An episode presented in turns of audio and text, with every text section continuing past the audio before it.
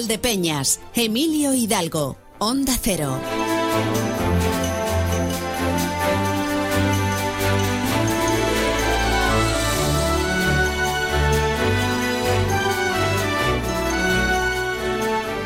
Hoy es miércoles. Ha habido un momento, según estaba diciéndolo, me ha venido a la cabeza una escena de la película Campeones. Esto lo único que hace es poner de manifiesto que mi cabeza no funciona bien, o sea, no, no es otra cosa, ¿vale? Pero he dicho, hoy es miércoles y me he acordado en la forma de decirlo, esa escena en la que se suben eh, todo el equipo de campeones y van a ir en autobús a su primer partido y uno de ellos pregunta, ¿qué día es ese? Y le dicen sábado. ¿Me gustan los sábados? Los sábados, los sábados. Y empieza con, pues a mí me ha pasado, he dicho, hoy es miércoles y está a punto de seguir con, ¿me gustan los miércoles? Es miércoles. Hoy me gusta. Hoy me gusta, entre otras cosas, porque tenemos buenas noticias. Eh, hoy, hoy la verdad es que los temas son amables y, eso me alegra mucho. Habrá otras cuestiones, pero tenemos temas amables. Más allá de que algunos eh, van a quedar para el tiempo de la información porque no va a haber posibilidad de tocarlos antes aquí.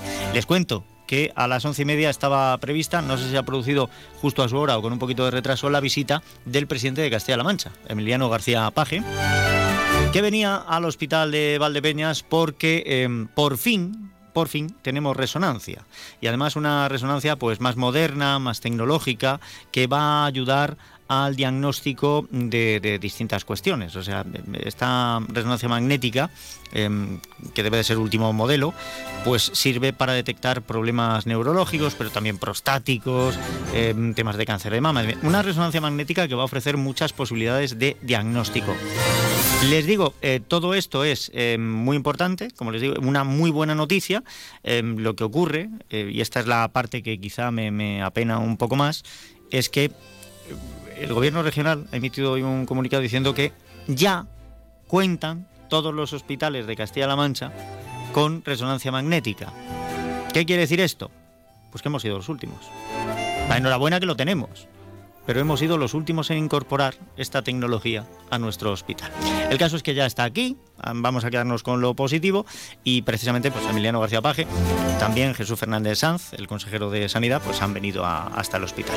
Luego miraremos a ver eh, José Luis Juárez qué nos puede contar de todo lo que haya.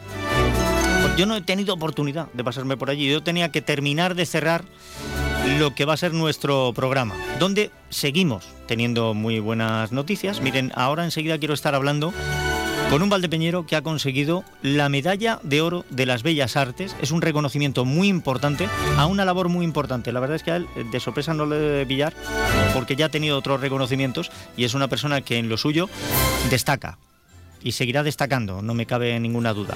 Juan Gómez Jurado, reconocido por su labor a la hora de eh, iluminar en el teatro, de dar luz.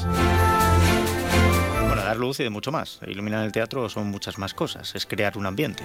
Es ayudar a contar una historia. Ayudar a que sea creíble. Hablaremos con él. También vamos a hablar de los 40 años de AFAD. La Asociación de Familiares y Amigos de Personas con Discapacidad cumple en este 2024 40 años. Eh, quiero charlar un rato con Carmen González. Ella es la directora de recursos de adultos. Un poco, a ver si podemos hacer a trazo grueso lo que va a ser la agenda para conmemorar estos 40 años. Y luego, estamos a miércoles, ya metidos en enero. Y tenemos que recuperar sensaciones y espacios habituales. Bueno, habituales y no tan habituales. A ver, vamos a tener nuestro espacio de cocina, como es habitual. En tu cocina o en la mía, hoy contaremos con María del Mar Marqués para dar una de estas recetas tradicionales nuestras, con todo lo que lleva parejo, pues ya saben que además, pues que si el leyendum, el refrán, todas estas cosas. Y además un espacio que viene patrocinado por la cooperativa vitivinícola de Valdepeñas. Pero además, además, Saben ustedes que los miércoles los dedicamos también a Don Quijote entre renglones. Pero acabamos con Don Quijote. Así que ahora vamos a seguir entre renglones. Vuelve Santos Neira. Y atención a lo que nos va a contar. Vamos a seguir con este juego, ¿eh? Vamos a seguir con el juego de coger una obra, em, decir qué es lo que cuenta y buscar detrás, buscar por debajo, pues otros significados, otras cuestiones. De momento hoy les vamos a indicar por dónde van a ir los pasos. Yo estoy deseando saberlo. Y aparte de todo ello, pues, nada más, que a las 2 menos 20 tiene que llegar la información. El anticipo de información de nuestra zona yo creo que queda claro. Hombre, en primer lugar, em, aparte de lo que haya ocurrido con la visita del presidente regional y de esa nueva resonancia magnética, pues por supuesto tendremos que hablar de la medalla de oro de las bellas artes a Juan Gómez Cornejo. Y, no sé si incluso nos quedará tiempo también pues para dar alguna pincelada de porque claro, es, información para la, provincia, con lo cual va a ir todo mucho más apretado, pero, sí que queremos contemplar, si hubiera posibilidad, ese 40 aniversario de AFAD. Reciban el cordial saludo de quien les habla, Emilio Hidalgo. Estamos ya en marcha, estamos ya puestos. Y estamos ya deseando que nos cuenten también todo lo que les pase por la cabeza y todas las inquietudes que tengan a través de nuestro WhatsApp. 649 32 89 54 649 32 89 54 empieza a haber ya movimiento. Ahora le echaremos un vistazo a alguno de los mensajes pero antes de nada ya saben que tenemos que hacer la ruta de inicio de programa y esa ruta nos lleva ahora de cabeza hasta los titulares. Anticipo de la información que traen ya los compañeros en las distintas emisoras y que comienza con una fórmula tan amable como mágica. Bueno y sencilla. Saludos compañeros, ¿qué tal? ¿Qué tal, compañeros? Primera comparecencia del año del presidente de Castilla-La Mancha, Emiliano García Paje, que ha estado esta mañana en Almagro. Ahí ha participado en el lanzamiento del primer vino del mundo con crianza en una gruta volcánica, encomienda de Cervera.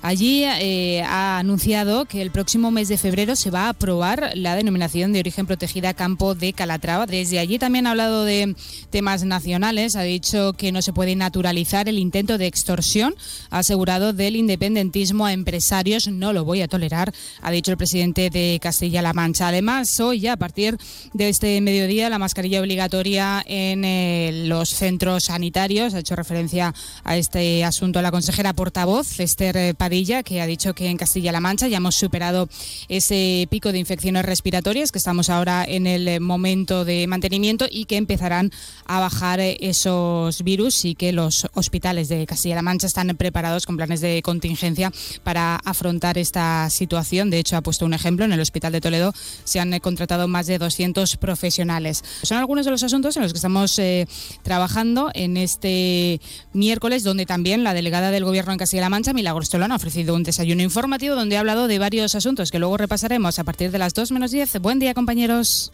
Hola, ¿qué tal compañeros? Eh, saludos desde Más de Uno Ciudad Real en este miércoles 10 de enero. Hoy vamos a comenzar hablando de las mascarillas. Ya sabéis que desde hoy es obligatorio ese uso de mascarillas en hospitales y centros sanitarios y queremos hablar con la presidenta del Colegio de Médicos y también el presidente del Colegio de Enfermería en la provincia de Ciudad Real para que nos den su opinión de este uso obligatorio de las mascarillas y nos cuenten también cuál es la situación en estos momentos en la atención primaria. En otro orden de cosas vamos a viajar a hasta Encomienda de Cervera. Estaremos en Almagro, en la finca La Encomienda de Cervera, donde el presidente de Castilla-La Mancha, Emiliano García Paje, ha asistido esta mañana a la presentación del primer vino del mundo con crianza en gruta volcánica. Y continuaremos por el campo. Vamos a irnos de rutas, rutas senderistas, eh, porque eh, la Concejalía de Deportes del Ayuntamiento de Ciudad Real ha programado 12 rutas para este año 2024. Continuaremos haciendo deporte, les contaremos en qué va a consistir el primer campeonato regional de powerlifting que se va a celebrar este fin de semana en Miguel Turra. Y en el espacio de misterio y leyendas, hoy nos vamos a detener en la localidad de Castellar de Santiago para hablar de apariciones marianas. Y a las 2 menos 20 llega la información con José Luis Juárez.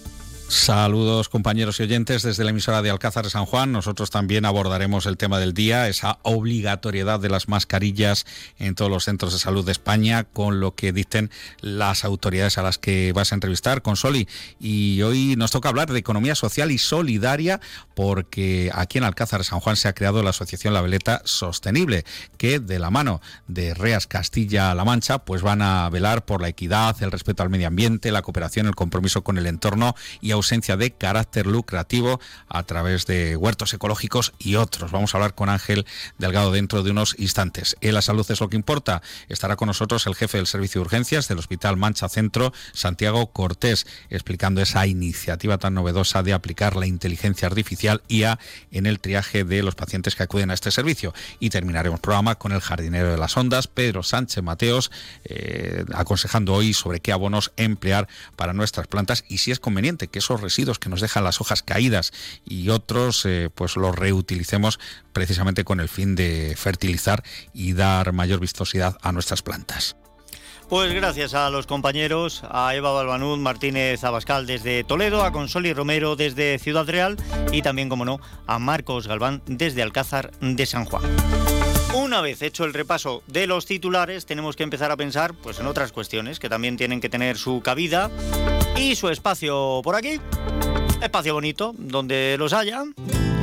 Ahora echándole un vistazo a la información del tiempo a ver qué es lo que nos cuentan desde la Agencia Estatal de Meteorología. Laura Vila, buenas tardes. Buenas tardes. Está nuboso cubierto con la lluvia de la mañana remitiendo y con la cota de nieve bajando a 1.200 o 1.500 metros. Las máximas en descenso sin cambios marcarán 11 grados en Almadén y el viento es floco variable aumentando y girando a componente oeste. Para mañana esperamos intervalos nubosos de nubes bajas al principio que evolucionarán a cielo despejado al final y no se descartan lluvias y chubascos dispersos a primera hora con la cota de nieve entre 1.000 y 1.400 metros, bajando a 500 o 1.000 metros. Serán posibles brumas y nieblas matinales en sierras del sur. El viento será flojo del norte y esperamos temperaturas máximas sin cambios con 10 grados en Puerto Llano, 9 en Ciudad Real y 8 en Alcázar de San Juan y mínimas en descenso que se darán al final del día y dejarán un grado bajo cero en Manzanares. Es una información de la Agencia Estatal de Meteorología. Bueno, pues ese dato desde la Agencia Estatal de Meteorología, gracias Laura Vila. Eh, dato también que nos aporta eh, por aquí Juan en el WhatsApp, en el 649 32 89 54. Y nos dice Juan, buenos días, saludos, 5 litros. Pues esta pasada noche 5 litros, lo sumamos a los dos de, la noche anterior, pues ya son siete. Vamos a ver si vamos sumando. Bueno, y el viernes anterior, el viernes eh, de Reyes fueron también cinco. Pues ya del viernes aquí ya llevamos doce. A ver si seguimos sumando, a ver si esto se mantiene, porque de verdad que nos viene bien y es muy, muy, muy necesario.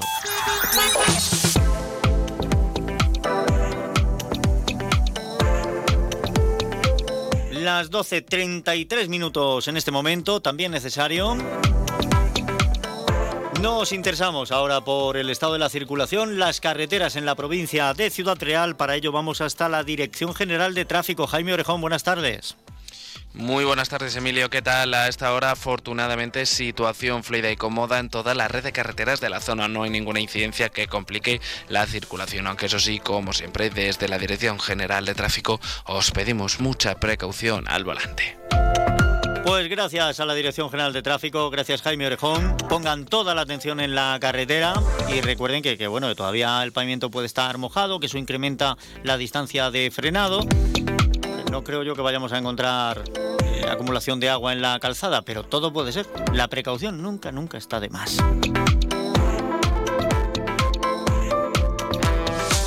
Mensaje por aquí que nos deja también Cristina. Dice, sé feliz como tú quieras, no como la gente diga. Buenos días. Pues estoy completamente de acuerdo. Pero además con una filosofía muy sencilla, muy básica. Yo, todo lo hago muy básico y muy sencillo, ¿vale? Cada uno que haga lo que quiera, pero que no salpique. Tú haces dentro de un orden, dentro de la legalidad, dentro de la ética, si cada uno hace lo que quiere pero no salpica, pues ya está. Es feliz como él quiere y no como la gente dice.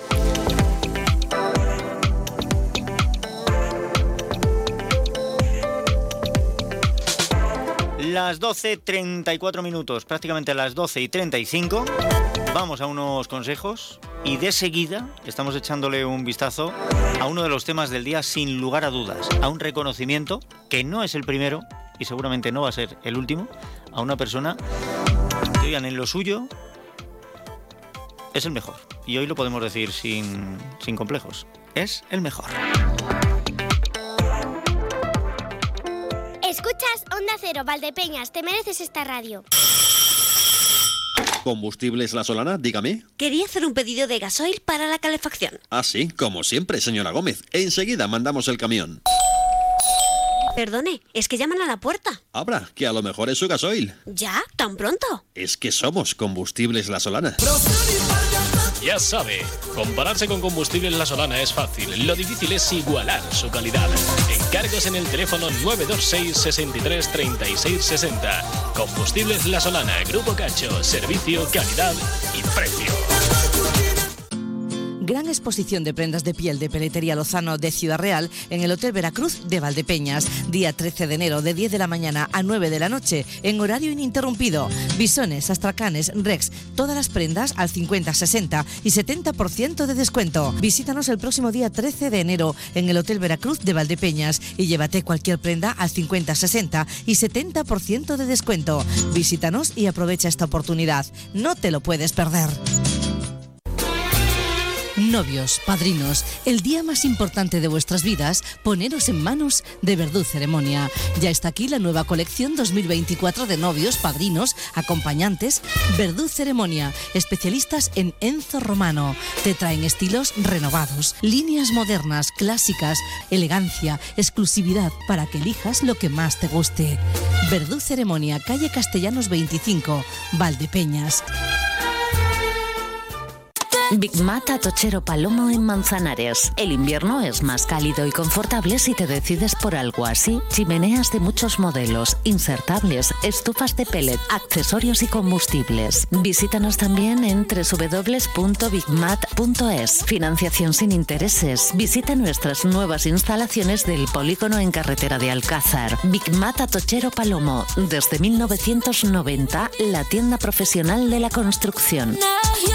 Colival es significado de compromiso, respeto y pasión que nos lleva a ser más que una cooperativa que solo produce unos excelentes aceites. El trabajo diario, la apuesta por la diferenciación, por la economía circular, la búsqueda constante de la calidad, el cariño que le ponemos desde el campo a la cocina, nos hace ser un modelo cooperativo diferente. Colival, hemos estado ahí, estamos y seguiremos estando. ¿Y tú? ¿Conoces tus límites? Recalcula tu ruta y prueba a superarlos. Descubre ahora nuevas formas de moverte con el Kia EV9 100% eléctrico con 7 plazas. Kia. Movement that inspires. Ven a Fermamóvil, concesionario oficial Kia en la provincia de Ciudad Real o visítanos en fermamóvil.com.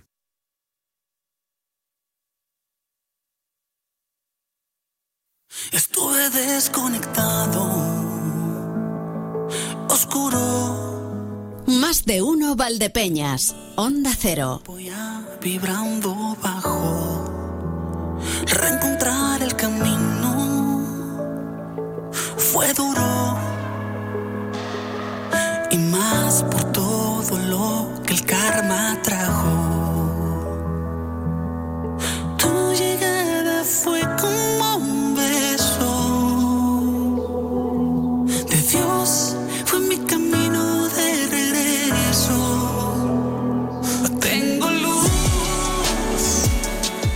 tema se titula Luz, es de Camila. Es muy difícil encontrar una canción para hablar de luz, pero miren, eh, la descripción de esta además me ha hecho ver que, que es apropiado para lo que vamos a tocar ahora. Dice, la vida y sus cambiantes decorados nos recuerdan cuán frágiles somos. La luz es un llamado a la reconexión y a la exploración personal. Estás conmigo, siento que tengo luz. Me Hoy es un día redondo. No, no solo porque sea 10, sino porque es un día redondo. Podemos hablar de una cuestión que es agradable, que es simpática. Ya saben que en la radio tenemos en este programa todos los días un cheque en blanco de hora y media.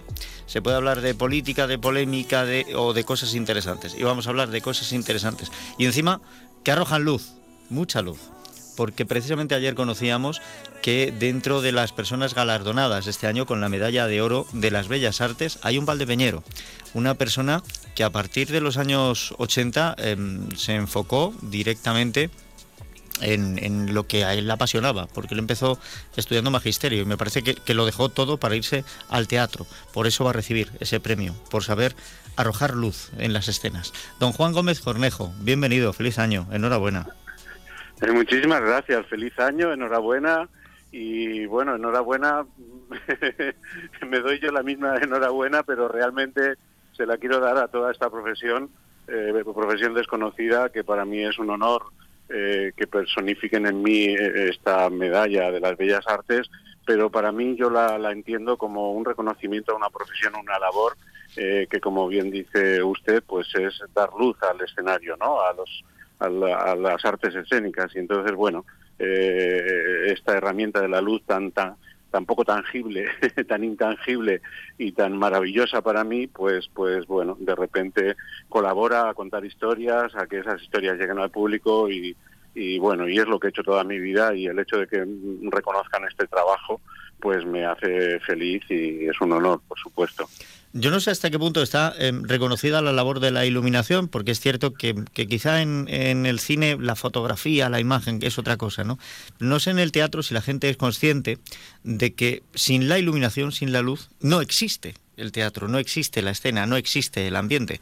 Em, yo a ustedes les comparo un poquito, per- permítame, con Dios. ¿va? El Génesis empieza con hágase la luz y la luz se hizo.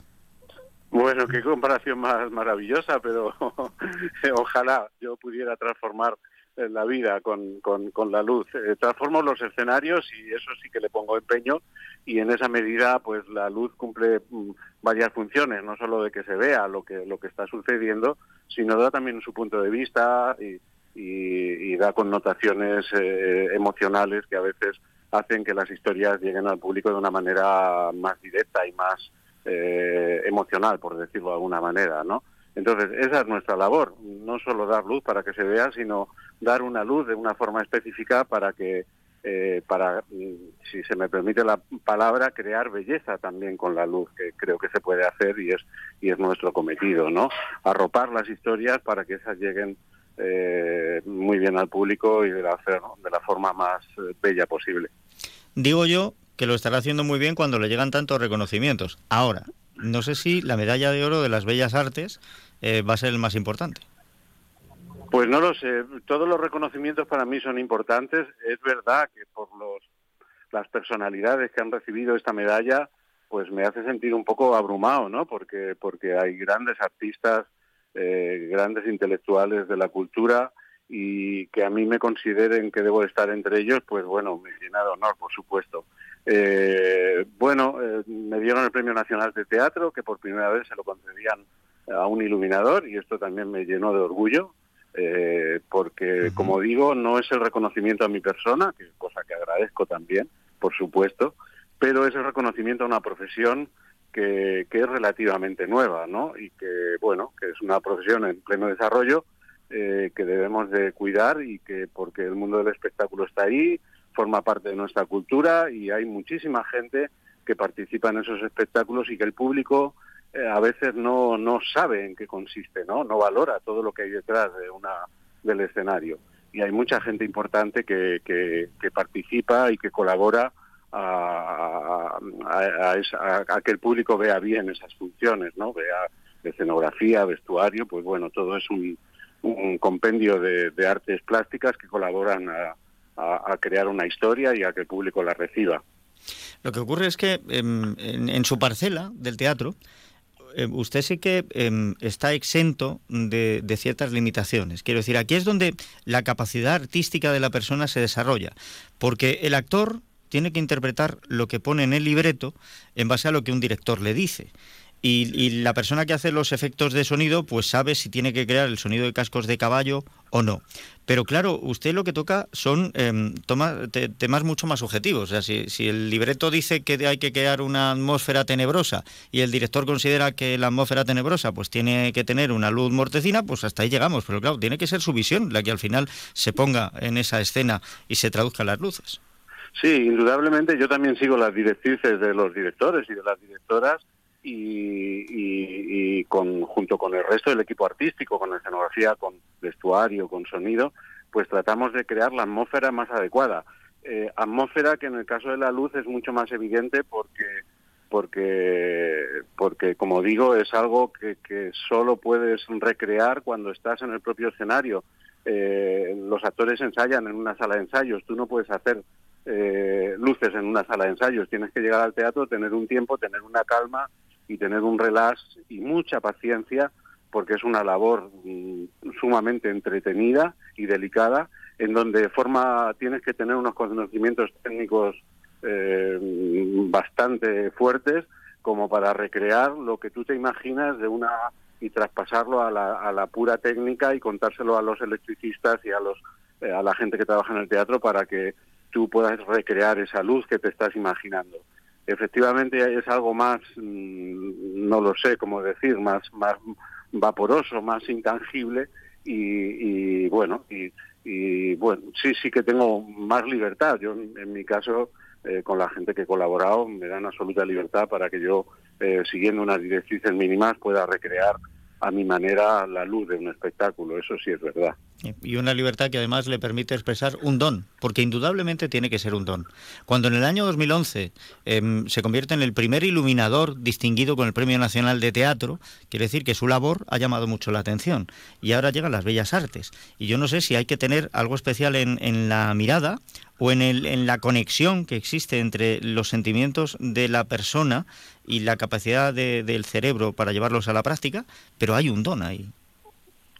Pues no le podría decir. O sea, yo lo que sé es que esta herramienta de la luz me gusta muchísimo y de la misma manera que otras personas se expresan con los pinceles, para mí los pinceles son los focos, los filtros, eh, y, como digo, la dedicación total y absoluta, porque eh, esto no era, yo, mi formación es totalmente autodidacta, no, no estudié esto, ojalá lo pudiera haber estudiado, me hubiera costado menos llegar a donde eh, he llegado, pero pero es verdad, no no no no sabría decirle, no sé si existe ese don o no, lo que sí sé es que esa es mi forma de expresarme y que, y que bueno, y que he sido afortunado porque esto me ha permitido vivir, ¿no? Eh, que, cosa que, vivir del arte a veces ya sabemos que es como difícil. Eh, yo lo he conseguido y lo sigo consiguiendo hasta que, bueno, ya tengo una edad como, como para pensar en, en algo que no quiero pensar, que es la retirada, porque, bueno, porque estas labores son muy cansadas y se necesita mucho tiempo y, y a veces las jornadas son muy intensas y bueno, pues a veces dice, bueno, pues habría que ir parando. Pero bueno, de momento aquí estoy, me pilla me pilláis ahora en un teatro en el Matadero de Madrid preparando una nueva obra y por más que pienso en que en que tengo que parar un poco, pues pues no encuentro la manera ni el momento de hacerlo, porque bueno, la realidad es que esto me apasiona y, creo que de alguna manera se ve reflejado en mi trabajo. Bueno, en base a la respuesta que me está dando, ya que empezó a estudiar magisterio y se encendió una luz y fue pues, como, la polilla fue a la luz, le voy a hacer una pregunta que no va a ningún sitio, pero, pero se la tengo que hacer porque me lo pide el cuerpo. ¿Se imagina haciendo otra cosa que no sea la iluminación del teatro? Mm, realmente no. Eh, estudié magisterio porque me gustaba mucho la enseñanza eh, y no me he podido dedicar a ella, pero sí es verdad que ahora eh, colaboro en el máster de creación teatral de la Carlos III con Juan Mayorga y, bueno, el compartir mis conocimientos y mis intuiciones en torno a la luz, pues también me gusta, ¿no? Pero realmente no me imagino haciendo otra cosa ya. No, no. Eh, me puedo imaginar haciendo obras de luz en sí mismas, como esculturas, como mundo en el que poco a poco también me he ido metiendo, instalaciones en donde no hay, digamos, argumentos dramáticos, simplemente de exhibición eh, de una obra iluminada y que el público la puede contemplar de otra manera. Y bueno, pero todo lo que me imagino hacer eh, está relacionado con la luz. No, ya no, ya no puedo salir de aquí. Efectivamente, me considero una polilla. o sea que si le ofrecieran el Ministerio de Cultura, lo digo porque la cosa está, está de aquella manera por arrojar algo de luz, no. No, creo que la gestión cultural y eh, es otra cosa para lo que no me considero preparado. Puedo tener una opinión de por dónde pueden ir las cosas, pero yo no. Eh, me he preparado a lo, a lo, largo de mi vida y de una forma, como digo, bastante autodidacta para hacer lo que hago y, y he sido y sigo siendo feliz haciendo lo que hago. Eh, la gestión cultural, la organización, cosa importantísima y necesaria, eh, creo que merece que, que, la haga gente mucho más preparada en esos aspectos. Pues yo que en la radio a veces me permito el lujo de cerrar las cosas con un titular de Matías Prat, Yo creo que si Matías Prat tuviera que poner ahora mismo el titular a esta entrevista y a esta medalla de oro, diría algo así como que en el teatro hay triunfos y fracasos, pero para Juan Gómez Cornejo son triunfos las luces y las sombras. De verdad. muchísimas gracias por el comentario, que, me parece muy cariñoso y, que recordamos a Matías Prat. Mi más sincera enhorabuena em, y, continúe, continúe viviendo su sueño, porque en realidad ha, tenido la suerte de convertirse en un pionero, en destacar en algo que ha sido su sueño y con lo que veo que disfruta y seguirá disfrutando, espero que muchos años. Pues muchísimas gracias a usted y a todos los oyentes y que, y que bueno, que el público es realmente quien me tiene aquí y por el que me he dedicado a esto. O sea que si les gusta mi trabajo, pues, pues yo feliz y encantado de seguir haciéndolo mientras pueda. Pues sin duda que tiene em, el reconocimiento y el aplauso y el cariño del público. Un abrazo, gracias. Un abrazo, muchísimas gracias a ustedes, adiós. Que tengo Escuchas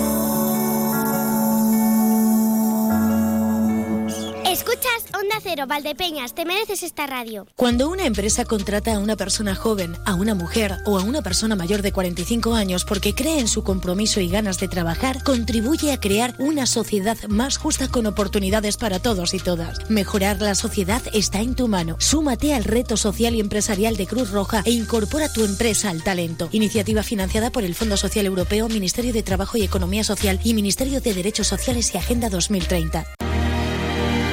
Vinos Concejal, el vino de tu cooperativa vinícola de Valdepeñas. Pide tu copa de concejal y déjate llevar por su cuerpo, su aroma, su sabor. Tempranillo, verdejo, crianza, reserva, airén, el que más te guste. Y Malala, su frescura y aroma te sorprenderán. En Vinícola de Valdepeñas ya tiene los vinos de la nueva añada. Bebe vinos concejal. Pídelos en tu establecimiento habitual o ven a Cooperativa Vinícola de Valdepeñas, Autovía de Andalucía, kilómetro 198-300. Vinos Concejal, que no te falte en tu mesa. Más de uno Valdepeñas. Onda Cero. Bueno, poco menos de siete minutos eh, y medio nos quedan, pero quiero eh, hablar con una gente que cumplen 40 años, 40 años muy importantes porque eh, son los 40 años de la Asociación de Familiares y Amigos de Personas con Discapacidad y ellos han ayudado a que las personas con discapacidad, las familias, encontrasen un punto de ayuda, de información, de referencia y a derribar muchas barreras. Déjeme que tengo que saludar a Carmen González, directora de Recursos de Adultos de AFAD. bienvenida ¿qué tal? Feliz año. Hola, feliz año, buenos días. Muchas gracias, Emilio. 40 años que no se cumplen todos los días, ¿eh? Pues no, la verdad es que este año para nosotros ha empezado, bueno, ya los últimos meses del año pasado eh, en preparación de distintas cosas eh, ha sido muy especial, ¿no? Pero sí que es verdad que este año para nosotros va a ser muy importante y muy especial. Bueno, decía yo, muy presentes en la vida, un recurso importantísimo para las personas con discapacidad y para sus familias. La verdad es que eh, AFAT en estos 40 años ha crecido muchísimo, porque de los inicios, que me imagino que en los inicios lo que buscabais era eh, apoyar un poco y ayudar a las personas eh, con discapacidad y a esas familias que no sabían muy bien cómo enfrentarse al día a día, hasta aquí el cambio ha sido radical. Pues sí, la verdad es que eh, ahora parece fácil, ¿no? Ver, ver hasta dónde se ha llegado y toda esta trayectoria tan impresionante. Pero es verdad que esos primeros orígenes de unas poquitas familias con, con personas alrededor que apoyaban y que decían, venga, pues vamos a ver cómo mejoramos la vida de las personas con discapacidad, qué más cosas podemos hacer, qué actividades o qué, qué vida futura podemos buscar para ellas, pues bueno, desde esas primeras personas hasta ahora eh, pues como tú decías, ¿no? Eh, la evolución ha sido increíble y un mérito impresionante esas primeras personas y todas las demás que han ido acompañando a lo largo de estos 40 años, eh, personas individuales, voluntarios, familias, las propias personas con discapacidad que también impulsan pues todo lo que se va haciendo y nos inspiran cada día y luego por supuesto entidades, instituciones, empresas, pues muchísima gente ha pasado por por AFAS y, ha colaborado y colabora hoy en día todavía. Habéis roto barreras para ayudar a que las personas con discapacidad vivieran mejor, pero también habéis roto barreras para otros sectores de la, de la sociedad y de la población, porque eh, comenzasteis eso, eh, siendo un sitio de reunión para las eh, familias de las personas con discapacidad, intentando ayudar, intentando hacer fuerza y conseguir recursos, fuisteis dando cada vez más opciones a ayuda, a comprensión, a terapia, a la inserción laboral, a socializar que para alguna persona con discapacidad era muy importante también el encontrar otros que le entendieran y con los que compartir cosas. Y habéis llegado incluso a realizar certámenes de cortometrajes eh, de integración y a ganar algunos de ellos y a hacer eh, cortometrajes maravillosos. Yo no sé qué fronteras más vais a derribar.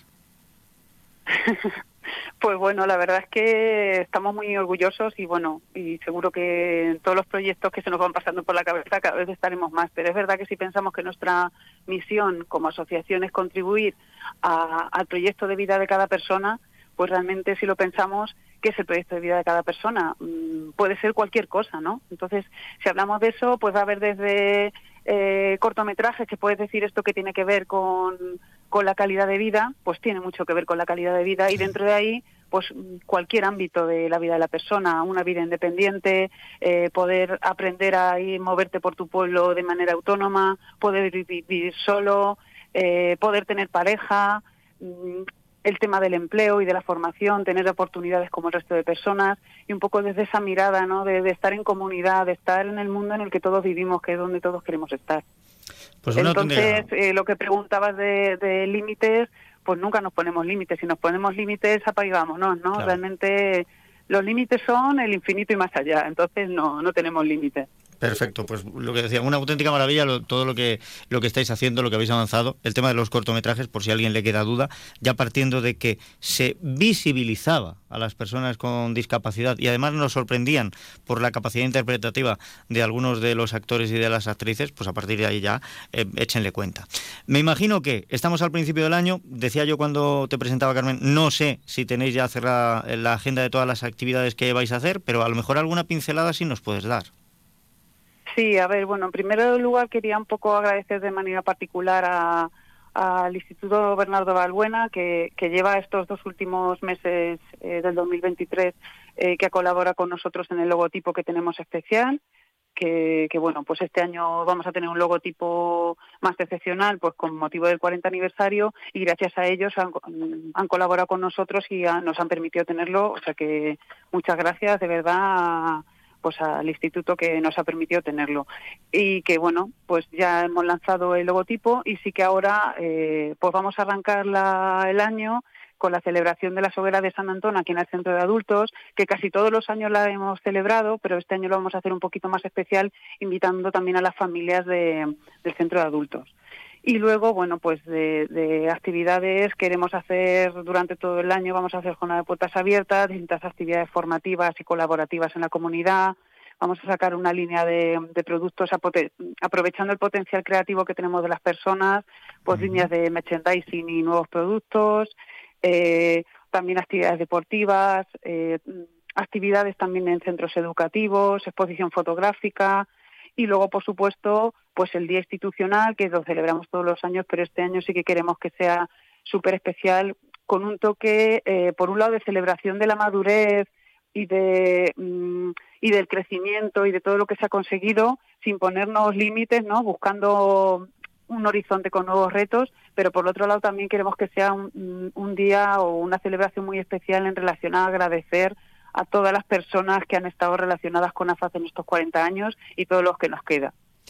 Pues em, así, como, como pincelada de trazo grueso, tenéis mucho trabajo por delante. ¿eh? aparte del habitual para, celebrar esto.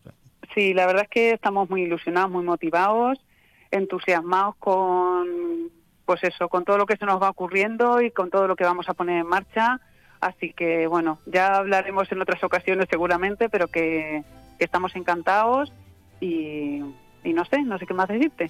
Pues nada, nada, simplemente que, felicidades por estos 40 años, que estáis realizando un grandísimo trabajo y que espero que sigáis en, en, toda esta línea y podamos nosotros pues acompañaros, contar todo lo que vais haciendo y divulgar la gran labor que desde la Asociación de Familiares y Amigos de las Personas con Discapacidad realizáis cada día. Pues muchas gracias, muchas gracias Emilio. Nada, gracias a vosotros de verdad. Eh, felicidades y, y, seguiremos en contacto. Iremos desgranando toda esa agenda para conmemorar estos 40 años. Carmen, un abrazo. Gracias. Venga, hasta luego. Gracias. Es la hora de la tarde, mediodía en Canarias.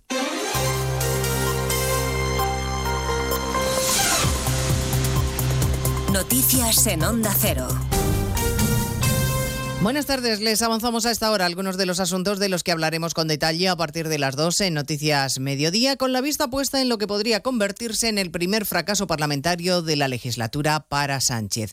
El Gobierno negocia contrarreloj con el debate en marcha en el Parlamento para sacar adelante sus tres primeros decretos. La portavoz de Junts, Miriam Nogueras, le acaba de decir al Ejecutivo que aún están a tiempo de rectificar, siguiendo ese debate parlamentario Juan de Dios Colmenero. Así es, estamos a tiempo siempre y cuando el Gobierno, ha dicho la portavoz de Junts, haga un nuevo Real Decreto que no incluya trampas, acaba de decir la portavoz de Puigdemont en el Congreso. En Junts no podemos acompañarlos en este error suyo, pero están a tiempo de rectificarlo. Si lo que quieren es resolver las necesidades de los ciudadanos, hagan el Real Decreto con, de medidas sociales sin trampas y tendrán los votos de Junts.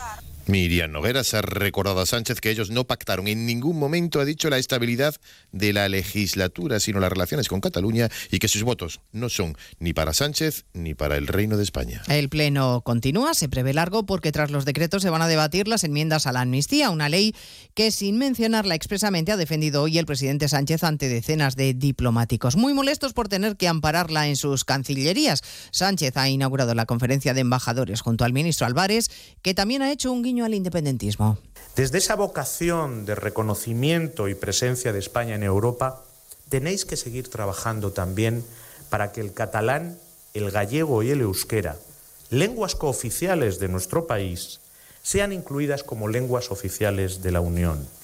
España tiene una riqueza lingüística que merece ser acogida y recogida en la Unión Europea porque es nuestra identidad, y nuestro interés nacional. Hoy es noticia de nuevo Grifols, que anuncia acciones legales contra la firma de análisis Gotham City por el gran daño causado, no solo desde el punto de vista financiero, sino también de la reputación de la empresa farmacéutica después de publicar en el día de ayer un informe en el que decía que la deuda de la empresa se había maquillado. Ayer se hundía en bolsa, hoy remonta y rebota a esta hora más de un 8%. A partir de las dos les contaremos cómo se han tomado los ciudadanos la obligación de ponerse la mascarilla de nuevo en centros sanitarios sanitarios y hospitales. Una decisión impuesta por el Ministerio de Sanidad. La ministra acaba de aclarar que será obligatoria en función de la incidencia no obligatoria en todo el territorio. La demanda de mascarillas en las farmacias ha subido un 76% en la primera semana de enero. Y abordaremos además la polémica política en torno al vertido de bolitas de plástico, con enfrentamiento abierto ya entre el Gobierno Central y la Junta y reproches cruzados entre la ministra Teresa Rivera y el presidente gallego Alfonso Rueda, ambos en Antena 3 esta mañana. El enorme porcentaje de lo que todavía puede llegar está en el mar, en sacos, y eso es lo que hay que buscar, y eso es lo que le pedimos al Ministerio. Si yo le tengo que decir a la ministra Rivera cuáles son los barcos que tiene, cuáles son las formas de búsqueda de sus barcos y de sistemas de salvamento, pues oiga. Ese tipo de bolitas de ese tamaño en alta mar es prácticamente imposible recogerlas, imposible filtrar. Este asunto ha llegado ya a Bruselas. Se ha pronunciado el comisario de Medio Ambiente, corresponsal comunitario Jacobo de Regoyos. La Comisión Europea considera que son las autoridades nacionales las encargadas de gestionar este tipo de situaciones, pero el comisario Virginio Sinkevičius dice en su mensaje de la Red X que está ansioso por discutir cómo ayudar y evitar de la mejor manera posible lo que considera una amenaza al medio ambiente y a actividades como la pesca. El responsable de medio ambiente del Ejecutivo Comunitario recuerda también que hay normas en la Unión Europea sobre este tipo de vertidos. De hecho, en octubre se propuso un reglamento nuevo para reducir la contaminación por microplásticos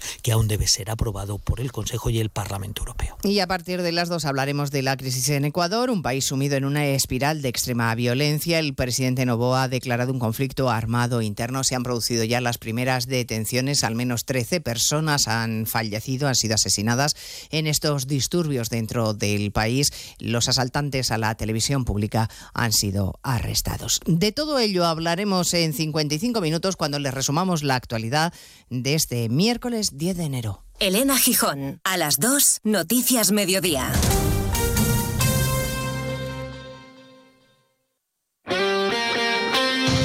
Este miércoles la Supercopa de España se juega en Radio Estadio. Primera semifinal, un derby madrileño con algo más que la posibilidad de optar al primer título del año.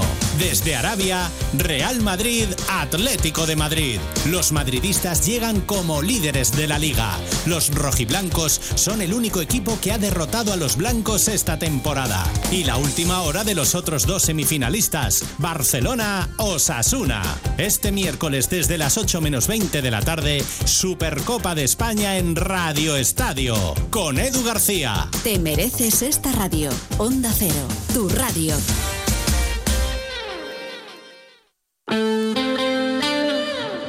Valdepeñas, 99.8. Tu negocio, tu empresa es lo más importante para ti y la mejor forma de darte a conocer es la publicidad. Para no pasar desapercibido, para que tu inversión publicitaria sea rentable, A3 Media Radio. Te ofrecemos atención personalizada, un buen servicio y sobre todo resultados. Porque tu empresa es importante para ti, para nosotros también. Que no te confundan. Tu publicidad en A3 Media Radio. Onda Cero Valdepeñas, 99.8 FM, tu radio. Atención. Gran liquidación de prendas de piel en Peletería Lozano. Bisones, astracanes, res, todo al 50, 60 y 70% de descuento. Solo en Peletería Lozano, calle Ciruela 3, Ciudad Real. ¿Te resulta imposible sacar un hueco para limpiar el coche? Llama a Centro de Lavado Grupo Cacho. Lo recogen, lo limpian por dentro y por fuera y te lo devuelven impecable. Y cuentan con múltiples servicios para el cuidado de tu vehículo. Centro de Lavado Grupo Cacho 926 63 36 60. En calle Amapola junto a Policía Nacional, Valdepeñas. Atención. Gran liquidación de prendas de piel en Peletería Lozano. Conejo, Rex o Mutón, una prenda por 80 euros. Dos prendas por 100 euros. Solo en Peletería Lozano, calle Ciruela 3, Ciudad Real. Pospon la alarma. Haz el café. Date una ducha. Vístete. Coge el bus. Espera. Sigue esperando. Anda hasta el trabajo. Trabaja. Mira el reloj. Trabaja un poco más. Si a ti también se te hacen largas las mañanas, Elena Gijón te la resume. Noticias Mediodía. El mejor resumen de la actualidad matinal con conexiones en todos los lugares donde se producen las noticias. De lunes a viernes a las 2 de la tarde y siempre que quieras, en la web y en la app. Onda Cero, tu radio. Rebajas en Rapimueble simplemente más bajas. Dormitorio ahora 139 euros. Apilable de salón 159 euros. Más ahorro, más ofertas, más barato. Solo en Rapimueble, el líder en rebajas, calidad y garantía. Más de 230 tiendas en toda España y en rapimueble.com. Están aquí las rebajas de Confecciones Marín. Las mejores, las auténticas rebajas. A unos precios de escándalo. En camisas, jerseys, parcas, cazadoras, pantalones de vestir, informales, punto deportivo y clásico. Y mucho más para toda la familia. Confecciones Marín. Son fabricantes y por eso siempre tienen precios bajos. Pero ahora se congelan. No lo dudes. Ven a las rebajas de Confecciones Marín y verás lo que es bueno.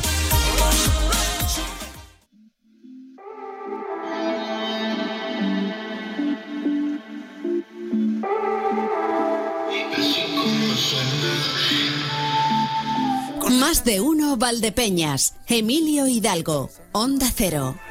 Alguien así no es usual, qué casual que me diga.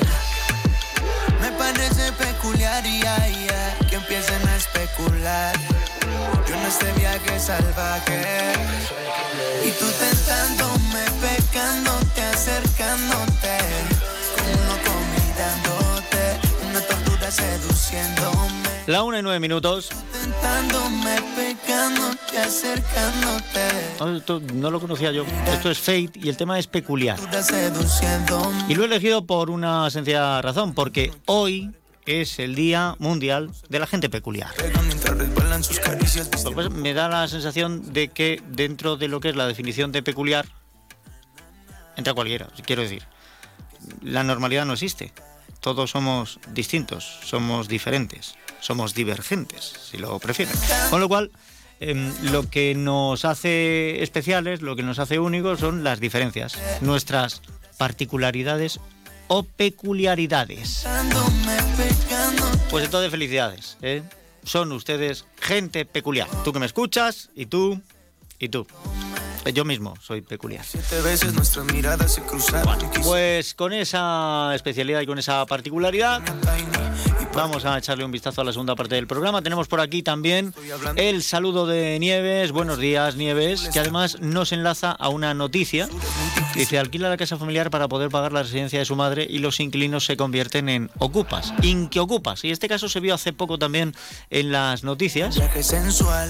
Bueno, me parece que, em, eh, hablo de memoria, ¿no? Creo que tenía que pagar mil euros o mil cien euros al mes por la residencia de la madre, eh, está, tenían alquilado el piso por 500 euros y era una ayuda. Y ahora se ha, se ha convertido en una carga, porque lógicamente quien no paga el alquiler tiende a no pagar la luz y a no pagar la comunidad y a no pagar el agua que sigue pagando el inclino. Este caso no es único, ¿eh?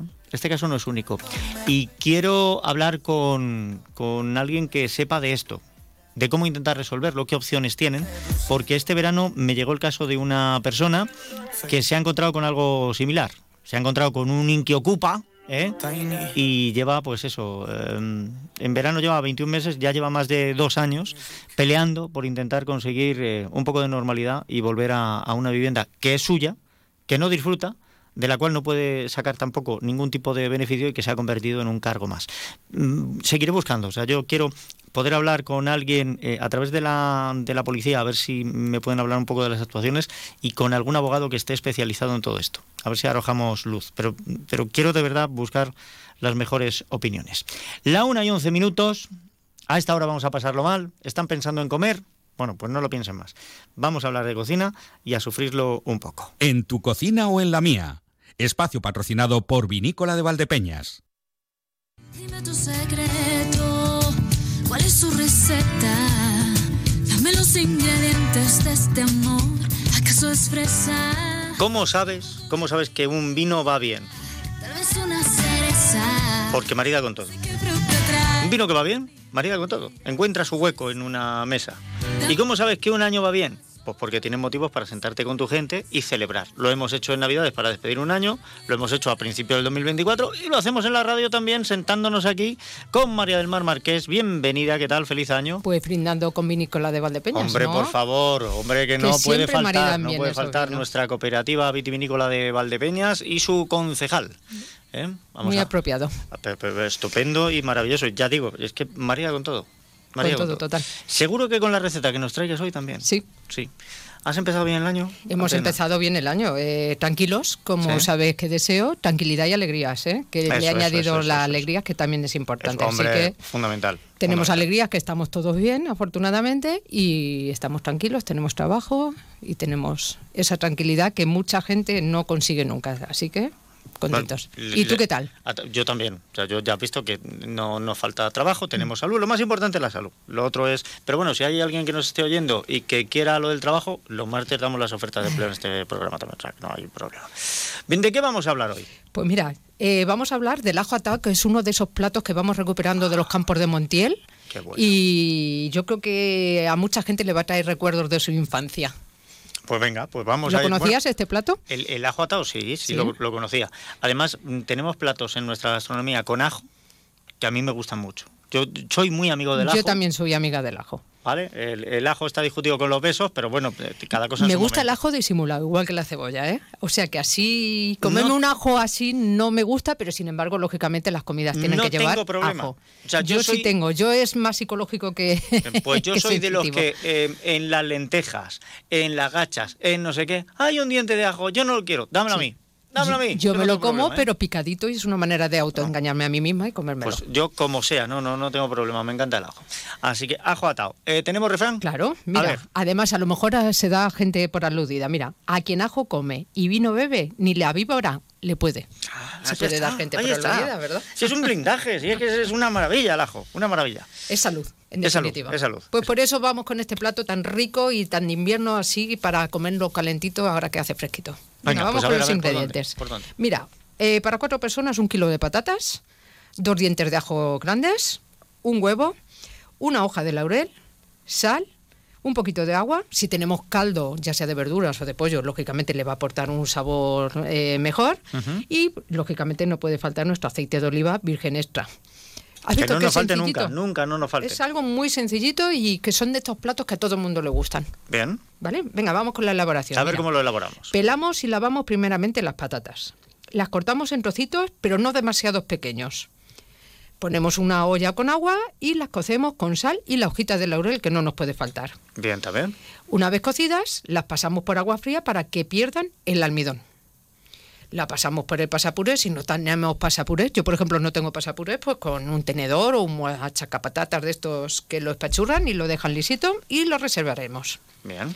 A continuación picaremos los ajos, ¿ves? Como a mí me gustan, lo máximo posible, para no llevárnoslos así. Bueno, es que en este caso el ajo tiene que quedar completamente integrado y que no se identifique nada más que por el sabor. Exactamente. Y bueno, y cogeremos de nuevo el puré y añadimos pues, los ajos bien picaditos, crudos, un buen chorreón de nuestro aceite de oliva virgen extra y el huevo crudo, que es importante. Y ya cogeremos con ese tenedor o una cuchara o cualquier otro accesorio que nos ayude y, para integrar bien todos los ingredientes y hacer este puré con sabor a ajo y con ese toque cremoso de, del huevo.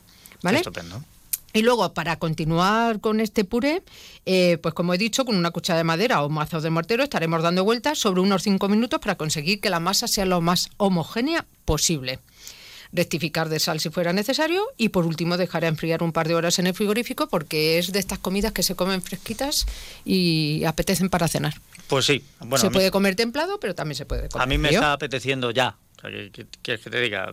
Que para cenar Yo soy de cenar así puré con patatas, con el ajo, el laurel y todo eso, con el aceitillo. Me gusta a mí. la verdad es que sí. Yo tengo establecida en mi vida una, una norma porque me conozco, ¿vale? Yo hago tres comidas al día, nada más. desayuno, comida y cena. ¿Por qué? Porque si por mí fuera, yo estaría todas horas. Claro. Si es que gustarme lo que gustarme, autocontrol, necesito mucho autocontrol, ya está. Pero tú, tú lo tienes. Pero, pero prueben, prueben ustedes que el ajo atado es una auténtica maravilla. Sí, sí. Ahora, más allá de lo que es el refrán y el plato, también nos soléis traer pues una leyenda, con alguna cosita buena. ¿Y qué claro, pues vamos a seguir con la historia del ajo, que, es algo que está ahí con nosotros, ha formado parte de nuestra vida y seguirá formando, pero vamos a conocer un poquito más de él. Mira, el ajo, eh, que su nombre en latín es Allium sativium, que conocemos todos, viene de la familia de las liliáceas, misma familia a la que pertenecen otros vegetales como las cebollas y los puerros. Sin embargo, la planta del ajo se caracteriza porque apenas tiene flores, no tiene tallo y por tanto sus hojas nacen del bulbo o la cabeza subterránea. La cabeza se conforma por una envoltura blanca que contiene de 8 a 12 bulbos conocidos como los dientes de ajo. Los dientes. El ajo además tiene multitud de variedades y todas ellas tienen en común numerosos beneficios para la salud. Los primeros indicios que se tienen de la utilización del ajo con fines medicinales se remontan al antiguo egipcio. Sus capacidades curativas le otorgaban poderes mágicos, pues se dice que los faraones daban ajos a sus esclavos, el cual se servía cocido con una especie de tónico, al cual a veces se le añadía cebolla e incluso perejil, para que se mantuvieran sanos y fuertes, y según los papiros se cree que este alimento llegó a considerarse como un icono sagrado, tanto que, cuando hacían juramentos, invocaban al ajo como una divinidad. Y se han llegado a encontrar cabezas de ajo en verdaderas tumbas como la de Tutankamón, para, según se cree, mantener alejados a los espíritus malignos. Sí, por el olor. también, también, ¿verdad? El, ajo tiene propiedades eh, desinfectantes, eh, incluso antibióticas, y lo bueno, a ver, la parte mala es que repite al que no le guste el ajo, pues lo pasa mal. Pero lo bueno es que eso de repetir es porque lo eliminamos exudando pulmonarmente. Con lo cual, ahora que estamos con todas estas infecciones, con estas toses irritativas persistentes, con la gripe, con bueno, pues comamos comamos más ajo. Comamos ajo que luego cuando lo exudemos, besos no habrá, pero virus tampoco, lo vamos echando, lo vamos echando. todo. hay que aprovechar. Sí, sí, sí. Bueno, pues continuando con la historia, mira, el ajo para los egipcios representaba el mundo, las capas exteriores simbolizaban los estados del cielo y el infierno y los dientes el sistema solar. Comerlos, por tanto, simbolizaba la unión del hombre con el universo. Esto ya es muy metafísico también, ¿verdad? Déjales, si es gratis. Sí, sí, sí, sí. Mira, el cultivo del ajo se extendió rápidamente por la India y por el mar Mediterráneo, hasta llegar a Grecia, donde se utilizaba para prevenir multitud de enfermedades. Ya los habitantes ribereños de países del Mediterráneo tomaban ajos también desde tiempos muy remotos. No obstante, existían numerosos templos que vetaban la entrada de aquellos que hubieran ingerido este alimento debido a su mal aliento. Algunos como los, dios, eh, los consagrados a la diosa Cibeles, aunque se consumía para evitar el tifus y la cólera. Antiguamente los atletas griegos solían masticar dientes de ajo antes de competir en los Juegos Olímpicos. Y aunque los griegos fueron comedores de ajo contradictorios porque lo utilizaban como condimento, según podemos saber por Ateneo, o lo repudiaban por el mal aliento que produce. También lo solían comer frito con aceite, sal o verdes. O sea que eran fan, aunque les repudiaba lógicamente. Totalmente. ¿Continuamos un poquito más con la historia? sí, yo verdes, yo verdes solo los ajos porros. Sí. Los ajos porros, pero es que los ajos porros es que una maravilla. Pero que hay gente que, bueno, y el ajo negro, que también hemos hablado aquí en alguna ocasión, es un ajo crudo eh, fermentado. Si a mí solo hay una cosa que me moleste del de, ajo negro, solo una. Sí. Una. el club, el, equipo de fútbol de las Pedroñeras que nos ganó el fin de semana pasado. Eso es lo único que me, molesta. el resto, el resto bien. Además está muy de moda por las propiedades y por ese sabor umami que, que tanto se busca hoy en día, ¿verdad? Sí, sí. Bueno, y por continuar un poquito, mira, en la época del Imperio Romano el ajo comenzó a formar parte de la dieta cotidiana, pues al ser un pueblo agrícola lo utilizaron con más frecuencia como condimento en su cocina, tal como lo menciona Picio, el famoso Apicio que ya hemos mencionado en algunas de sus recetas, y Virgilio, del cual se dice que fue el inventor de la lioli al estilo provenzalo francés. Bueno. Bien. Igualmente descubrieron su alto poder antiséptico y energético, por lo que lo utilizaban para las tropas de asalto. Soldados griegos y romanos solían referirse a él como la rosa maloliente. Le persigue en la historia. Y ya fue en la época romana cuando se empezó a cultivar y extender por Europa hasta formar parte de la dieta cotidiana que ha llegado hasta nuestros tiempos. Bueno, pues ya ven ustedes, versátil, a más no poder el ajo, em, ingrediente fundamental en muchísimos platos y bueno, pues para el que no le guste tiene eso del tema del mal aliento. Al que no le moleste, oiga. Yo le quito las, eh, la semillita verde y me repite bastante menos. La hebra central. La, hebra, central. y se nota mucho. Así que, que hay gente todavía que no que desconoce que simplemente quitándole la hebra central. Evita, que evitas que repita tanto. Sí. Evitas que repita tanto. Eh, hace ya más de 3.000 años en el libro eh, escrito por los chinos del Tao del sexo, la salud y la larga vida, ya se habla del ajo y de sus propiedades de una manera. O sea que cuando tantas culturas han visto en el ajo esas propiedades, por algo será. Claro, aunque no le guste a Victoria. Vamos, a, vamos a comer ajo. Seguro que Marida también, con los vinos de vinícola de Valdepeñas. Claro que sí. Te dejamos que pases una semana, una buena, y, y luego ya no te desanimes. No, lógicamente. No, es que el próximo lunes es el día más triste del año, es el Blue Monday. Sí, es el, día este de, la, depresión. O sea que no, anímate y el miércoles te Afortunadamente no necesito de esas cuestiones. No, no, no, pues si no es que necesites, es que te atropellan. Te atropellan. Sé buena, María del Igualmente. Y ustedes ya saben que, que estamos aquí y además estamos con el mejor patrocinio. Pensando que hay en tu cocina o en la mía, ha sido patrocinado por Vinícola de Valdepeñas. ¿Quieres descubrir un deporte que engancha, rodeado de naturaleza, al aire libre y muy saludable? La Federación de Golf de Castilla-La Mancha y los clubes de Castilla-La Mancha te lo ponen muy fácil. Ocho clases de iniciación en cualquier campo de la región por 80 euros. Entra en iniciagolf.es e infórmate. Inicia Golf, si lo pruebas, te engancha. Si eres de los que se duermen con las noticias, Aquí, eso de despertar interés se nos da bien. Nos acompaña Pedro Sánchez. He tratado siempre de, cumplir con mi palabra. ¿Y por qué nos ha mentido tanto entonces, presidente? Señor Núñez Feijóo, buenos días. ¿Está usted insinuando que la dirección de correos ha tenido algún interés en que no se repartieran a tiempo los votos por correo? Pocos se atreven a preguntar lo que todos queremos saber, pero en Onda Cero contamos con más de uno. Si escuchar lo mismo de siempre te cansa, Despiértate con Alsina. Más de uno con Carlos Alsina. De lunes a viernes desde las 6 y siempre que quieras en la web y en la app. Onda Cero, tu radio. Quesos El Hidalgo. Toda una vida fabricando el mejor queso manchego en cualquiera de sus variedades. Quesos Campo Mancha, con denominación de origen. Autovía Andalucía, kilómetro 172, en Manzanares. Quesos El Hidalgo. Venta directa también en la fábrica los domingos por la mañana. Centro Óptico y Auditivo Ana Díaz. Cuidamos de tu visión con los últimos avances tecnológicos, tratamientos para el control de la miopía y terapia visual para tratar diferentes problemas visuales. También de tu audición, adaptación de audífonos, estimulación auditiva y protecciones auditivas. Centro Óptico y Auditivo Ana Díaz, calle Bernardo Balbuena 7 de Valdepeñas. La detección precoz de cualquier problema es clave para poner solución. Gran exposición de prendas de piel de Peletería Lozano de Ciudad Real en el Hotel Veracruz de Valdepeñas. Día 13 de enero de 10 de la mañana a 9 de la noche en horario ininterrumpido. Liquidación de prendas de conejo, Rex, Mutón. Llévate ahora una prenda por 80 euros o dos prendas por 100 euros. Visítanos el próximo día 13 de enero en el Hotel Veracruz de Valdepeñas y aprovecha esta oportunidad. No te lo puedes perder. Comienzan los segundos más calientes del día con el gasóleo de calefacción Repsol de Carburantes Peñarroya Energía. Llámanos 926 63 72 87 926 63 72 87.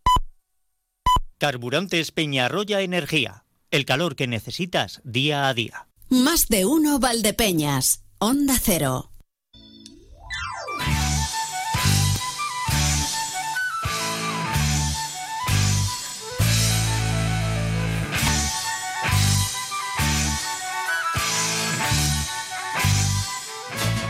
Ver cómo me meto yo en, este jardín. El tema que está sonando es de Mar del Norte. Si no me equivoco, además es de, de la danza nostra, me parece. Y se llama algo así como Inini.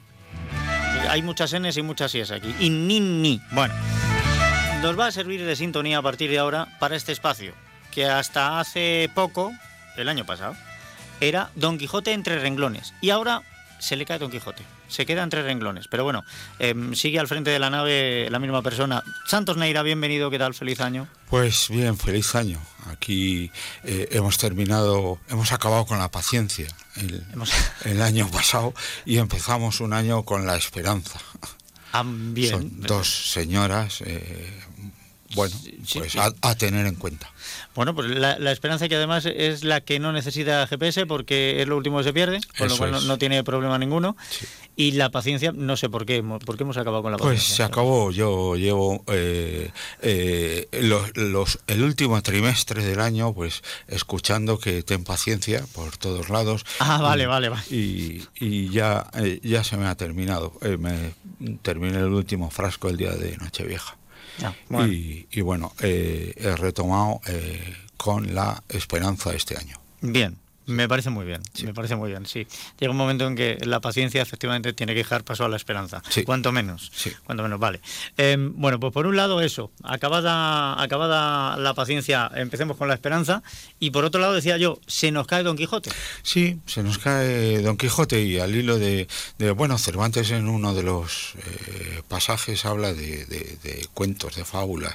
Bueno, pues vamos a- a- a ver el contenido de algunos cuentos, de algunos cuentos eh, famosos que todos conocemos de la infancia. Bien, ¿nos vamos a atar a la literatura del siglo de oro o vamos a explorar otras áreas? No, no, va- vamos a dejar eh, por ahora eh, de lado la literatura del siglo de oro, volveremos más tarde porque eh, yo creo que, bueno, pues prácticamente todo se escribió en el siglo de, de oro, casi todo, casi, todo no, casi mucho, y nos iríamos al romanticismo, al siglo XIX, que es cuando hubo muchísimos autores que, que escribieron cuentos, los hermanos Grimm, pues eh, Andersen, también volveremos, por ejemplo, con Esopo, con las fábulas de, de Esopo, pues a, a la, a la época de... A la Grecia antigua, claro. Exacto, eso es. Y bueno, pues iremos saltando, pero el romanticismo, el siglo XIX, eh, fue fundamental en, en el asunto literario de los cuentos. Bien, pues si tocamos cuentos y además vamos a pasar por el romanticismo, vamos a tocar historias que a día de hoy se considerarían muy duras para los niños, porque pues, nos hemos ablandado, Mm. pero también hay que considerar que si la vida, la muerte y el amor son las grandes inspiraciones del arte, Mm. En los románticos, sobre todo la muerte y el amor. Sí, la muerte, exacto, sí, la muerte y, el amor. Los cuentos al, al, final pues han resistido el paso del tiempo porque son pequeñas historias, pero muy fuertes. Eh, no, no, no, se han diluido, han ido pasando eh, pues muchas veces de forma oral y, o de forma escrita o ahora en, modo visual, en modo de, imágenes, ¿no? Eh, pero encierran mucha sabiduría. Eh, entonces, ahí es a donde a mí me gusta siempre llegar a, eh, parar, no quedarnos en la superficie del, cuento, que puede ser divertido, que básicamente es la lucha del bien contra el mal, eh, los buenos contra los malos y, poco más. y bueno, pues todo esto, como, como lleva un contenido mayor, desde mi punto de vista, pues ha soportado muy bien el paso del tiempo. Vale. Bueno, em, de hecho es que eh, ha habido autores que han escrito eh, dentro del romanticismo cosas maravillosas, maravillosas, terroríficas también, em, que han perdurado y algunos de ellos ha habido fragmentos de su propia historia que no han podido escribirlo, pero que han quedado ahí, ¿no? Y, siempre que hablamos de romanticismo, yo me acuerdo de Mariano José de Larra ¿eh? y del final que tuvo. O sea, eso de, volarse los sesos delante de un espejo para ver la cara de la muerte, que ya, ya es el colmo. Estaba de moda el suicidio. El barroquismo, sí, sí. Estaba de moda el, suicidio. El pues morir por amor, el morir por amor. Sí, sí, sí, sí. Y desamor, sí. Y bueno, pues eh, em, todo, todo eso eh, de cualquier modo, eh, una literatura y, un, y unas obras artísticas con gran nivel de sentimiento. Había, se ponían todos los sentidos a la hora de, de hacer arte en ese momento y todo eso ha ido trascendiendo, aparte de, bueno, pues las penurias que cada, cada autor pudiera tener. A ver, que para algunos dejaron episodios trágicos mm. y para otros dejaron una maravilla, porque em, eh, Lovecraft Graf bebió de, algunas fuentes que, le han dado por relatos terroríficos, pero maravillosos. ¿eh? Bueno, pues eh, vamos, ¿y por dónde vas a empezar? porque aquí pues, tenemos mucho. Pues yo empezaría por contar un poco para eh, que todo el mundo supiera dónde estamos. Entonces, bueno, pues no, esto no es solo eh, la factoría Disney, que es lo que eh, tenemos más reciente a nivel de, cuentos, sino que, eh, bueno, pues el cuento es una forma literaria generalmente corta de, ficción y, con moraleja. Esa moraleja, pues a mí me, gusta, ¿no? Me suele gustar. Concebida como algo infantil y que suele empezar con érase una vez en un país muy lejano. Bueno, pues eso es, un, es lo clásico, ¿no? desde mi punto de vista, eh, y como lector de base, como lector raso, eh, eh, pretendo contar el contenido de algunos cuentos. insisto en que es mi punto de vista de lector que puede no coincidir con el de un filólogo, quien es libre eh, de sospechar que yo soy un ignorante. Eh, no es el tema lo que busco, como buscan los, filólogos, eh, sino el contenido, que es la idea que se deduce de la lectura. A ver, hay una cosa que vamos a mantener aunque se nos haya caído Don Quijote, que es el espíritu de este juego. O sea, ustedes pueden ir siguiendo nuestros pasos, como además vamos a intentar ir anticipando de qué vamos a hablar, pues se pueden leer el cuento en cuestión. Y luego, si quieren, pues escuchan el análisis de, de Santorneira. Y, vamos a verlo, ¿no? Porque siempre entretenido va a ser, cuanto menos va a ser entretenido. Sí, es divertido, sí. Bueno, bien, yo qué sé. Eh, pues hablaremos de cuentos, de fábulas, incluso de cuentos de hadas, eh, pero para adultos. Eh, y, me, y, me, permito recordar que fueron adultos quienes los escribieron, dejando algunas ideas entre renglones, para que no nos olvidemos de, de este concepto. ¿no? Y ahí es a donde quería yo llegar, a la parte no escrita, pero representada y perfectamente deducible o comprensible ¿no? Es decir, eh, esta literatura está al servicio de la moral o de la ética, pero no solo como enseñanza infantil, sino como enseñanza en general en general. Eh, y no se trata de descubrir mensajes ocultos, sino de entender la idea que generalmente se transmite mediante la, la, rivalidad entre buenos y malos, o los conceptos del bien y el mal, o los vicios y las virtudes, como iremos descubriendo más, más adelante. Esto no es nuevo, ni siquiera en esa época era nuevo. claro, esto, esto lo podemos ver, lo hemos visto todos, en las parábolas, de la Biblia, porque ya está ahí, y eh, forma parte de la narración, de, de la narración secuencial que, que Boca Oído pues iba transmitiendo también unos conocimientos. Ya llegados a la época moderna, esto se transmite a través de los cómics, que también son arte secuencial, ¿no? O sea que es, es muy interesante, es, es bonito. esto. Tampoco se trata eh, solo de entretenimiento o, o de pasatiempo, sino de enseñanza para la formación o para la, la educación, ¿no?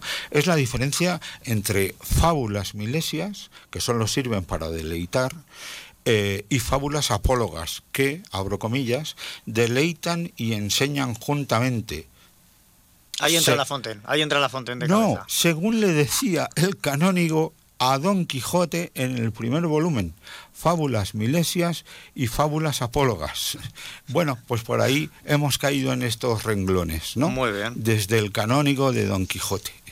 Eh, bueno, pues en los próximos espacios, si te parece bien, hablaremos de los cuentos de los hermanos Grimm, de Andersen, de las fábulas de Sopo y de otros cuentistas del pasado y de sus fuentes de inspiración, que fueron dos principalmente, la filosofía clásica Bien. y la religión cristiana, que podríamos unificar en un solo concepto, la ética como conducta humana en la sociedad.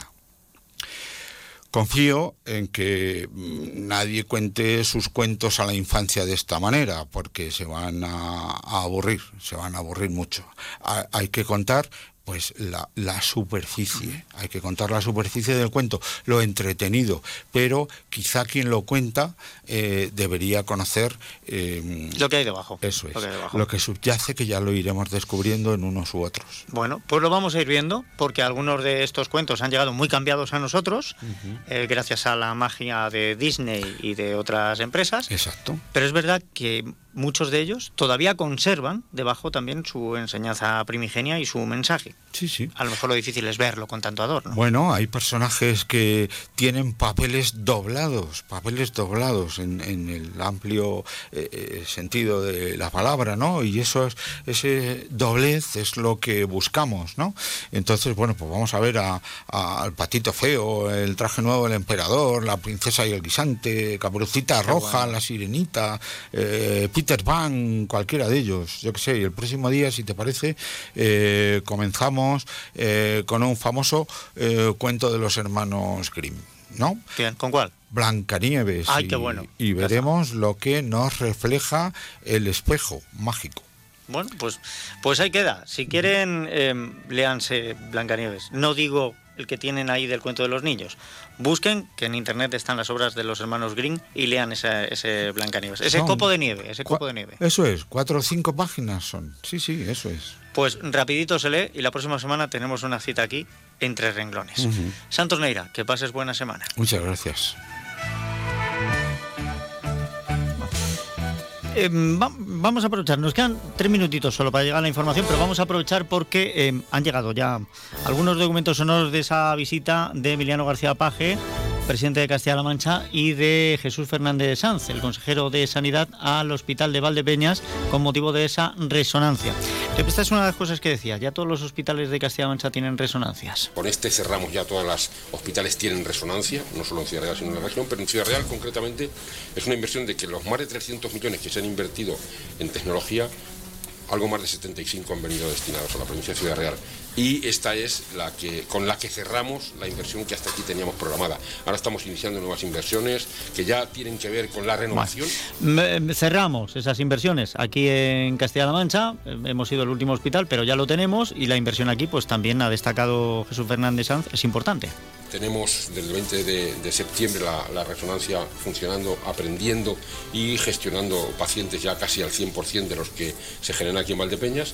Aquí vamos a hacer una, entre, entre 5.000 y 6.000 al año. No está nada mal, entre 5.000 y 6.000 resonancias al año. Y por último ha hablado también de la gripe. Eh, Nos está pillando de sorpresa y dice que no nos tendría que pillar tan de sorpresa esto. Quiero mandar un mensaje de tranquilidad en el sentido de que estamos en la etapa estacional de epidemia de gripe como cualquier año. Que es verdad que se nos ha podido olvidar un poco porque los años de COVID nos hizo olvidar que teníamos estación de gripe, estación de epidemia de gripe, pero es lo que teníamos si echamos la vista atrás, el año 19 o el año 18 o el 17, en el que nosotros también estábamos gobernando, teníamos estas etapas invernales de epidemia de gripe. Y esto es lo que tenemos ahora, por lo tanto no debemos covizar la gripe, porque el COVID fue algo muy concreto y debemos seguir trabajando de manera constante, de manera responsable y ocupándonos de atender esta, eh, esta epidemia, esta, este momento que va a durar todavía en Castilla-La Mancha, calculamos que estamos en esa meseta en la que empezaremos a bajar en dos semanas aproximadamente y que a lo largo del mes de enero que era cuando se preveía en toda España que iba a venir el pico de gripe, bueno, se ha adelantado un poquito, ha pillado en etapas navideñas, eso ha podido hacer un poco más de noticia y que, como digo, si, si va a tardar tres semanas en subir, pues también esperamos que tarde unas tres o cuatro semanas en bajar. Bueno, pues tres o cuatro semanas para que pase la gripe. No sé si nos hemos olvidado con esto del COVID un poquito de la gripe. Lo que a mí me llama la atención es que nos hayamos olvidado de las mascarillas. Les hemos cogido manía, la gente no la soporta, algunos dicen que les cuesta respirar, pero oigan, eh, mucho mejor que contagiar la enfermedad. Llegamos a la información enseguida. Se despide Emilio Hidalgo. Ahora llega José Luis Juárez con las noticias. Mañana a las 12 y 20, nueva cita aquí, en más de uno Valdepeñas. Sean buenos, que es de lo poco que sale económico. Las noticias con José Luis Juárez.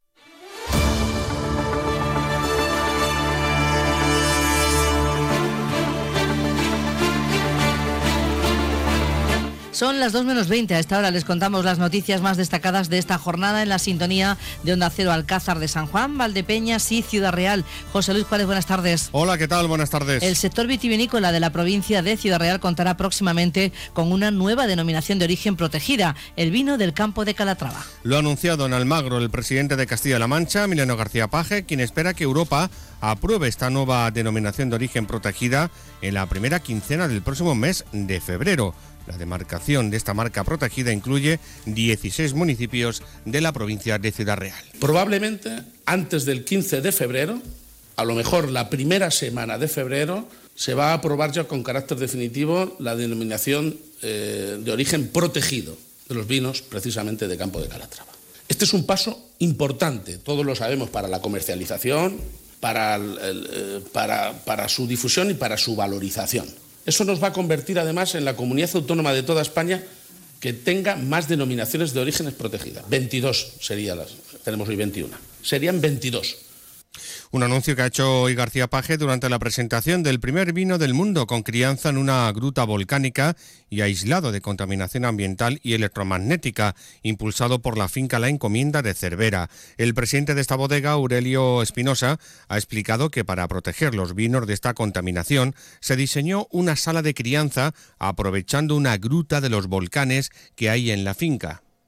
En este momento estamos muy satisfechos de lo que estamos consiguiendo respecto de la diferencia que hay entre un vino que hace su crianza en una gruta volcánica o no volcánica, pero protegida de contaminación electromagnética y el que no lo hace. Hasta tal punto que tenemos la satisfacción de pensar que será un hito más en las salas de crianza, una realidad que la contaminación electromagnética la debemos proteger en nuestras salas de crianza. El presidente de la Diputación de Ciudad Real, Miguel Ángel Valverde, ha destacado la apuesta que ha hecho la finca Encomienda de Cervera por la innovación con este vino. Desde la Diputación Provincial vamos a apoyar todos estos proyectos, vamos a apoyar a todas estas iniciativas y sin duda alguna vamos a felicitar a, estas, a estos emprendedores que ponen en marcha con su imaginación, con su riesgo, con su sacrificio, productos y servicios que nos identifican como territorio, que nos identifican como provincia. En este acto, García Paje también ha anunciado que posiblemente en marzo la UNESCO dará el ok definitivo al Geoparque Volcanes de Calatrava. Seguramente en marzo de hecho, tenemos intención de hacer una reunión, ya estamos preparando la reunión con la UNESCO. Se dará eh, el, ok definitivo, vía libre, a la protección, ni más ni menos, de más alto nivel patrimonial en el mundo, que es el de la UNESCO. Y el que contemos con un geoparque volcánico protegido por la UNESCO significa una tarjeta de presentación en todos los órdenes, para combinar cultura, producción, turismo, en definitiva vida. El presidente de Castilla-La Mancha se desplazó después a Valdepeñas, donde ha inaugurado la reforma que se ha llevado a cabo en el centro de mayores y ha visitado la nueva resonancia magnética del hospital de esta localidad. Por primera vez en historia, todos los centros hospitalarios de la región cuentan con este tipo de tecnología sanitaria. En esta visita ha estado también el consejero de Sanidad, Jesús Fernández Sanz, quien ha negado que haya colapso en el sistema sanitario de la región por los casos de gripe y de otros virus. Quiero mandar un mensaje de tranquilidad en el sentido de que estamos en la etapa estacional de epidemia de gripe como cualquier año. Que es verdad que se nos ha podido olvidar un poco porque los años de COVID nos hizo olvidar que teníamos estación de gripe, estación de epidemia de gripe, pero es lo que teníamos si echamos la vista atrás, el año 19 o el año 18 o el 17, en el que nosotros también estábamos gobernando, teníamos estas etapas invernales de epidemia de gripe. Pues precisamente los colegios de enfermería y de médicos de Ciudad Real aplauden la decisión de volver a la obligatoriedad del uso de la mascarilla en hospitales y centros de salud debido al incremento de contagios víricos y respiratorios que se está registrando durante estas fechas. El Ministerio de Sanidad establece hoy miércoles esta obligatoriedad mediante una orden notificada a las comunidades autónomas y que no tiene que publicarse en el BOE. El presidente del Colegio Oficial de Enfermería de Ciudad Real, Carlos José Tirado, ha manifestado en Onda Cero que está más que demostrado que la mascarilla es un buen medio de protección. Bueno, está más que demostrado que la mascarilla es un buen medio de, protección ¿no? y de contagio. Por lo cual yo creo que tenemos que estar todos de acuerdo con esa nueva norma, ¿no? El retomar las mascarillas que hace prácticamente cuatro días que, que, las hemos dejado, ¿no? En el transporte público, en las farmacias. Por su parte, la presidenta del Colegio Oficial de Médicos de Ciudad Real, Concepción Villafáñez, ha dicho también en Onda Cero que le parece bien la medida y que aunque pueda ser incómoda la mascarilla, sin embargo subraya que no se trata de comodidad, sino de cortar la transmisión de los virus. Esto no se trata de comodidad, sino de, protección y de intentar cortar esta, esta transmisión, ¿no? Que, que, en definitiva pues la transmisión de estos virus es una transmisión aérea y creo que ha demostrado sobradamente cuando hemos pasado esta época horrible del COVID, demostró sobradamente que las mascarillas tenían su efecto. Particularmente creo que es fundamental el, el uso de, ellas en este tipo de, de, momentos o de momentos en los que hay más incidencia de los cuadros víricos, respiratorios advierte que la previsión es que este próximo fin de semana se produzca otro pico importante en la incidencia de la gripe y sobre la propuesta del Gobierno de poner en marcha el sistema de autobajas laborales de tres días para los trabajadores que sufran una enfermedad leve sin necesidad del parte médico, el Colegio de Ciudad Real apoya esta medida porque facilitaría restar burocracia administrativa de los médicos en la atención mm, primaria.